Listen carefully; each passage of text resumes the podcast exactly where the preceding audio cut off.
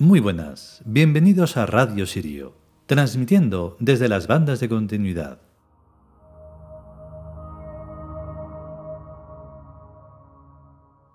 Vale, pues hoy toca unas, en realidad, unas arquetipos, que si se habla fatal, no se puede decir eso. Se trata de unos arquetipos que son las trevirias. Las trevirias es un conjunto de tres diosas, como vamos a escuchar en el capítulo, que tratan algo súper importante y trascendental, que es el mundo onírico y el mundo de los ensueños. Eso que parece que no existe, pero que es lo que hace que realmente todo exista. Porque, claro, esto nos llevaría al mundo del Throne, que es la máquina que duerme y sueña, que, que duerme y sueña. Y entonces, claro, pues se haría ahí un, un tinglado bastante, bastante complejo, pero es que es así. Así que lo mejor que se puede hacer en estos casos es escuchar el capítulo y que cada uno saque sus conclusiones. Vamos con ello.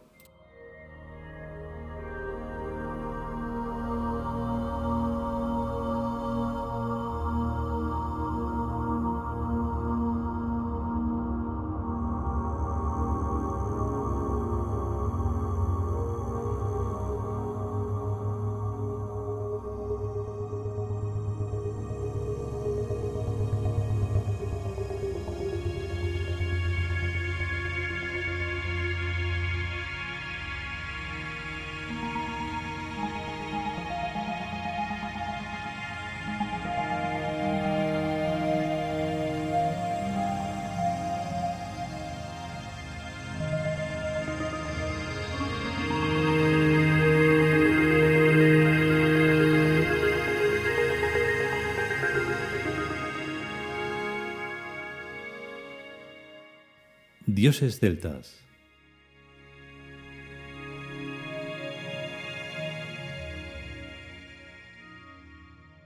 Las Trevirias. Texto. También llamadas lamias o amilamias localmente. Son las diosas plasmadoras de los ensueños y también del dominio hipnótico, de la relación telepática y de toda forma de prospección mántica y onírica, en orden a la creación de un mundo ubérrimo y feliz. Las diosas trivirias representan el pasado, el presente y el futuro soñado.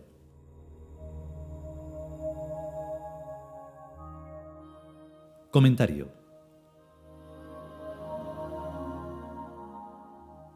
Las trivirias son tres forman una sola pieza y tienen sus ojos cerrados y su aspecto es sonriente. A partir de esto yo tengo poco que decir, ya que el texto lo dice todo y muy condensado. Dominio hipnótico, relación telepática, prospección mántica, descifrado onírico, pasado, presente y futuro y plasmación de los ensueños. Lo que más me interesa es la interrelación que hace entre el tiempo y los poderes mentales pues mis reflexiones sobre el tiempo y la mente me llevan con insistencia a la conclusión de que ambos se tratan de una sola y misma cosa, que en un aspecto llamamos la mente y en su otro aspecto llamamos el tiempo. El estudio de la epistemología o teoría del conocimiento me dejó marcado para toda la vida, pues me enseñó a desconfiar de la ciencia y de la percepción sensorial, y desde luego de cualquier afirmación metafísica y de cualquier creencia. Y sin embargo, ese estudio no me convirtió en un agnóstico. Agnosticismo, del griego agnostos ignoto, doctrina filosófica que declara inaccesible al entendimiento humano toda noción de lo absoluto y reduce la ciencia al conocimiento de lo fenoménico y relativo. El entendimiento humano de la mente humana binaria no ve más allá de su nariz, pero la mente binaria no es la única mente que se puede tener. Agnósticos son los tres monoteísmos, que afirman que sin una revelación no es posible conocer a los dioses. Lo que da lugar a toda clase de estafas, pues la revelación se la saca cada cual de la manga. Al yo no ser monoteísta, sino politeísta e idólatra, no soy agnóstico, sino un buscador de la mente triádica que me permita, y que me permite, conocer la realidad dentro de mí y en el conjunto de la onticidad de todos los seres. No me gusta decir universo, sino onticidad, pues universos existen en número infinito. Cada tipo de consciencia tiene su propio universo, pues cada tipo de consciencia se sirve de un sistema sensorial de percepción más o menos diferente y de una mente distinta.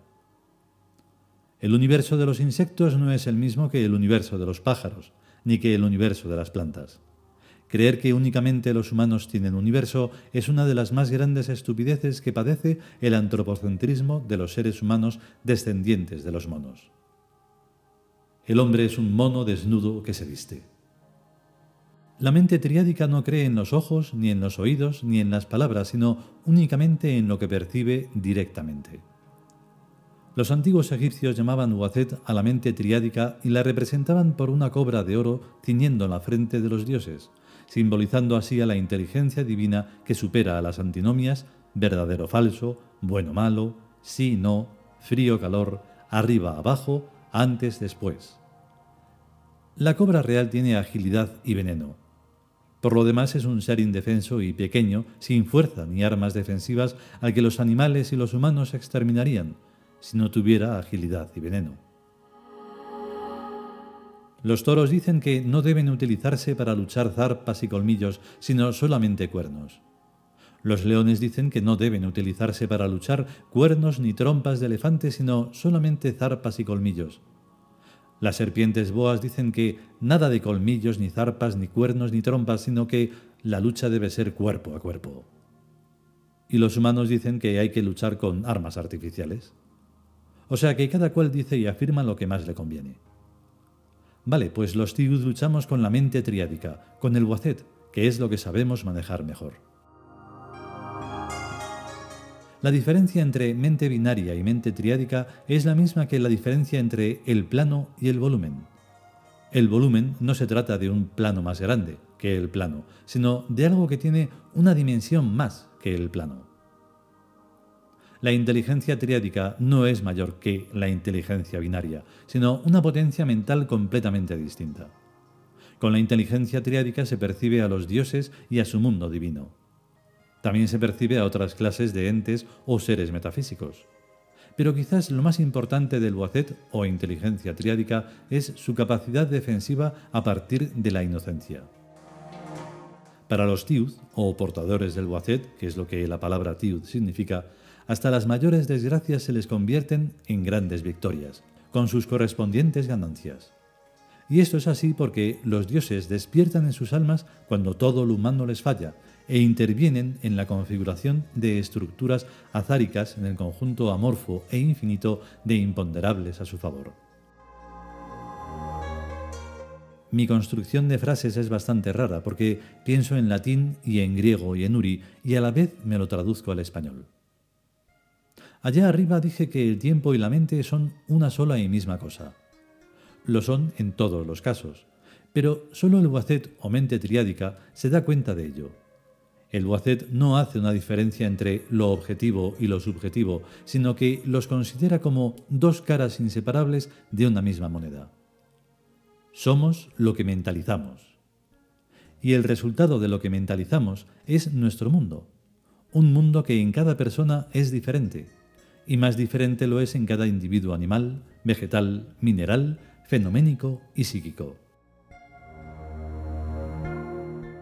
Una idea es un individuo psíquico y un pensamiento es un individuo psíquico, del mismo modo que la gravitación y los electromagnetismos son individuos fenoménicos.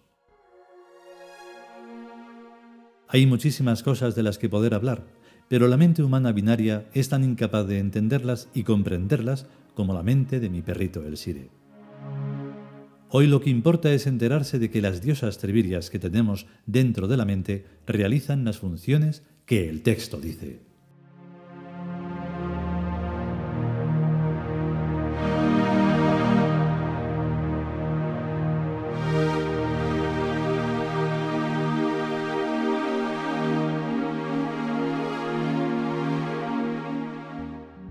Y hasta aquí el capítulo dedicado a las diosas trevirías.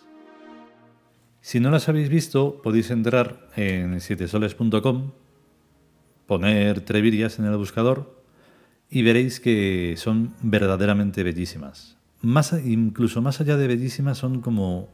tienen un misterio mm, delicioso. Por otro lado, la sonoridad de, estas, de, esta, de este arquetipo salió muy diferente a todas porque se hizo muy extenso, lo que viene bien para este capítulo que será un poco... O sea, que se va a hacer largo y entonces quedará sonando hasta que se acabe.